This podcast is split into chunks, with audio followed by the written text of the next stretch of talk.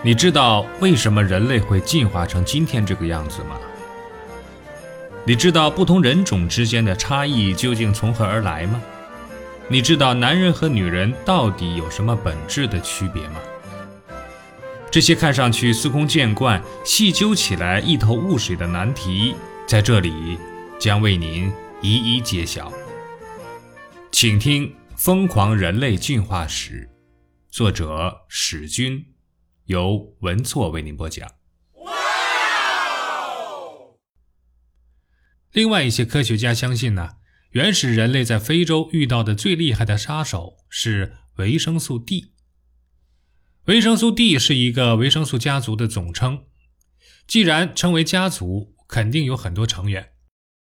根据发现的时间先后，按老大、老二、老三的顺序一直向后排，排行第三的被称为维生素 D 三。对阳光中的紫外线尤其敏感，是最重要的一种维生素 D。为了行文简洁呢，在这里我们只用维生素 D 代表诸多家族成员，不再分别讨论它们更加细致的功能。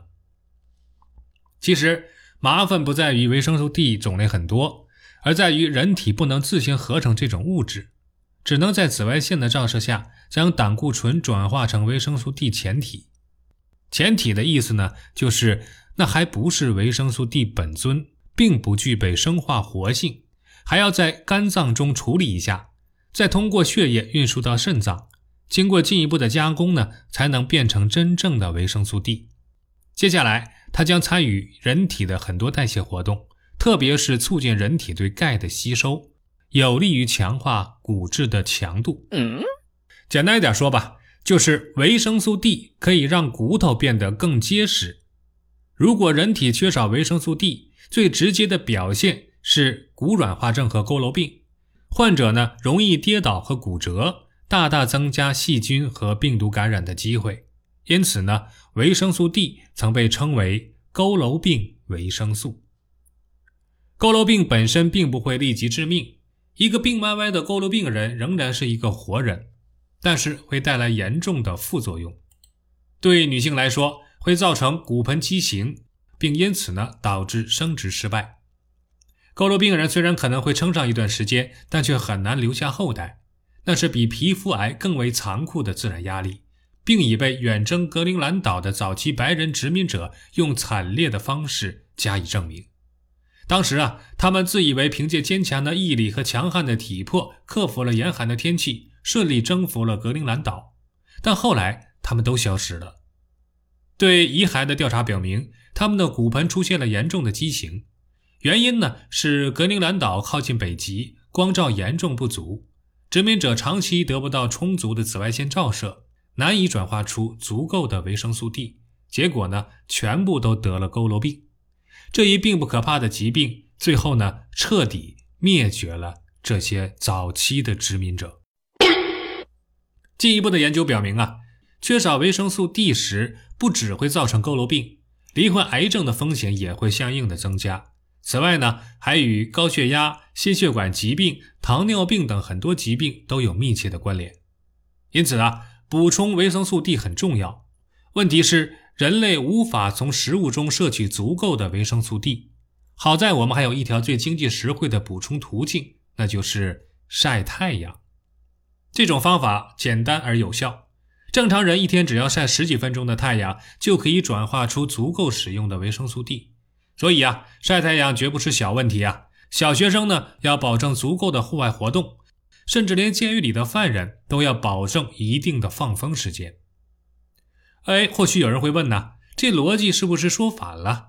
既然晒太阳能得到维生素 D，那大家都去晒太阳就是了。非洲人干嘛还要那么黑呢？那样岂不是会过滤大量的紫外线，让阳光没有用武之地吗？问题仍然出现在维生素 D 身上。正所谓成也萧何，败也萧何。人体虽然需要很多的维生素 D，但却远没有达到多多益善的境界。一旦合成的维生素 D 超过了人体的需求，就不得不通过肾脏处理后，经尿液排出体外。肾脏其实呢，就是人体内的污水处理厂。可以想象，合成的维生素 D 数量越多，肾脏的工作负担也就越重。无原则的强烈阳光照射会使肾脏出现慢性的衰竭，最终呢连累个体一起崩溃。可见，人体对维生素 D 的需求是刚性需求，来不得半点妥协，但是又不能生产过量，不然呢也会出现间接的致命后果。如果不想出现慢性肾衰竭，人体就要控制维生素 D 的生成量，而在生成维生素 D 的流水线上。很多环节人力无法控制，人不能让阳光中的紫外线自动消失，也无法不在太阳下行走。生产维生素 D 的胆固醇又是细胞必不可少的原材料，所以呢，最有效的方法只能是设法滤去阳光中多余的紫外线。为达此目的，就必须增加黑色素。凡是黑色素不够的人，也就是不合时宜的出现在非洲的白种人。命运呢可能会非常的悲惨，就算他们没有被晒出皮肤癌，也极有可能由于合成过多的维生素 D 而被慢性肾衰竭拖累致死。Oh no！现在非洲人的黑皮肤有了更充足的理由，丰富的黑色素不但能滤去多余的紫外线以及预防皮肤癌，而且能防止合成过量的维生素 D。这似乎也是不同地区存在不同肤色的原因之一。走出非洲的人类只能节制黑色素的合成，以防止呢屏蔽更多的紫外线。不同地区的光线强度不同，居民的黑色素含量也必然不同。适量的黑色素意味着适量的紫外线与适量的维生素 D。如今呢，肤色的自然分布似乎是最好的例证。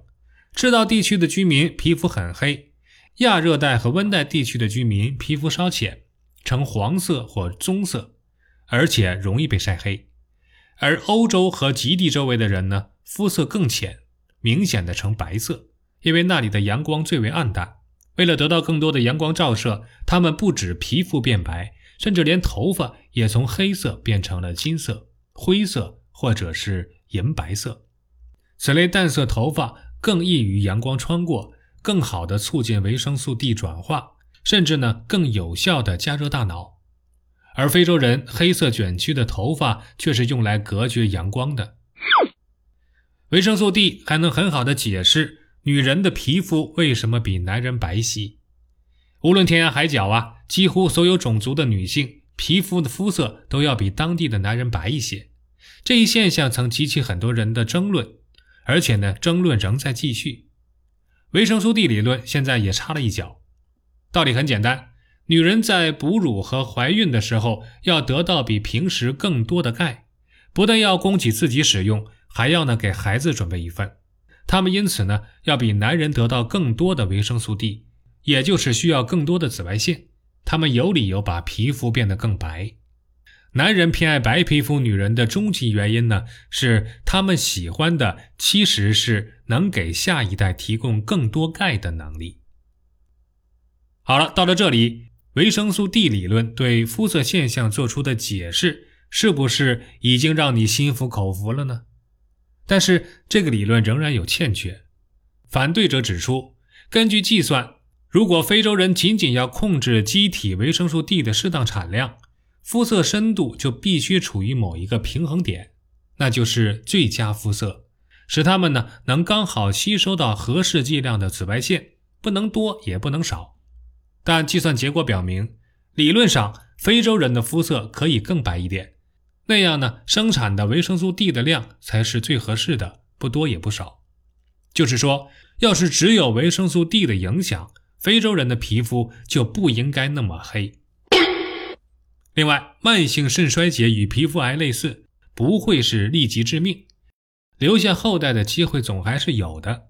何况，现代非洲已经有很多白种人和黄种人入住，他们都没有出现明显的维生素 D 中毒的现象。